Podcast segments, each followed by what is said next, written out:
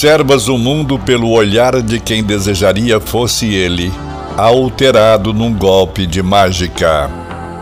Tua avaliação pessoal não difere de muitos, a julgarem que, pelo andar da carruagem, o planeta marcha a passos largos para sua mais grave crise na história contemporânea, sobrando ameaças de todos os lados. Ao olhar atento, o fosso moral instalado no delicado tecido social pode se romper de uma hora para outra, arrastando a sociedade para uma guerra de consequências imprevisíveis. O triunfo dos ególatras desanima. A impunidade envergonha a cidadania. A corrupção deslavada espalha-se qual morbo contagioso. A indiferença criminosa avilta a dignidade da pessoa humana.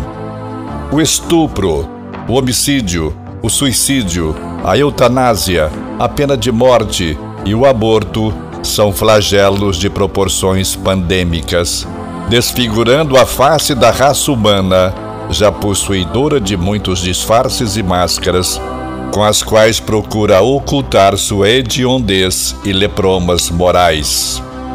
Mergulhado nesse báratro, desejarias movimentar recursos e pessoas para renovar a sociedade que se te afigura doente e perdida.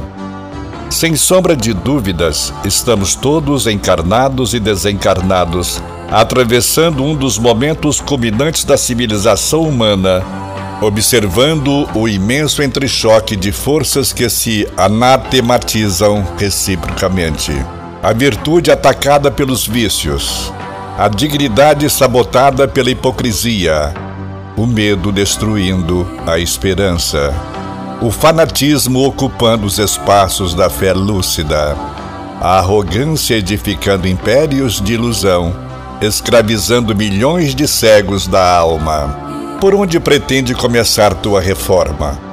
Volvendo aos tempos antigos, descobrirás que na velha Grécia se afirmava nos tempos socráticos que o autoconhecimento é a chave do progresso intelecto moral.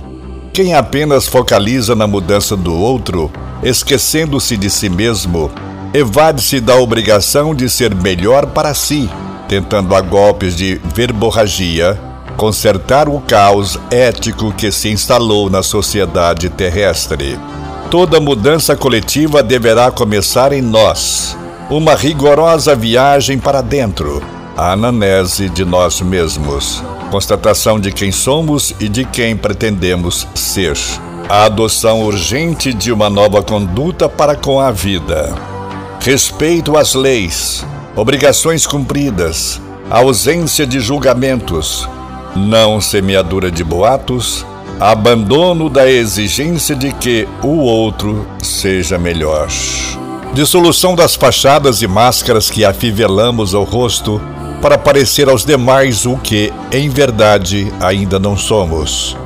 Adoção da simplicidade no viver, divórcio do egoísmo primitivista, aceitação serena da impermanência de tudo que é material filiação ao culto da verdade, fuga do extremismo.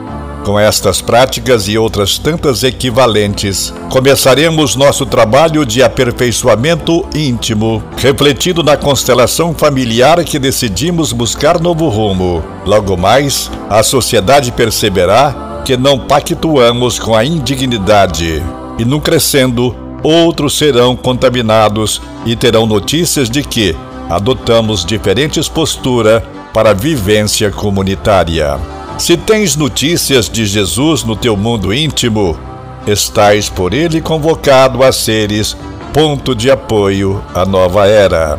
Talvez não sejas um paradigma, um modelo, mas tuas disposições íntimas já são um bom começo. Teus braços serão alavancados para ele Teus pés transportarão a notícia de que um novo tempo chegou. Tua voz, mesmo clamando no deserto, chamará alguns para demoradas reflexões. Começa a reforma do mundo em teu mundo íntimo. Sacode a poeira de teu ócio e abandona a tua zona de conforto. Vai atender o apelo dele quando nos assegurou, com certa melancolia, que vasta é a seara, mas escassos eram os trabalhadores. Ele te espera. E isso já tem dois mil anos. Não demores, amanhã pode ser tarde demais. Marta, Salvador, 30 de julho 2020. Pense nisso.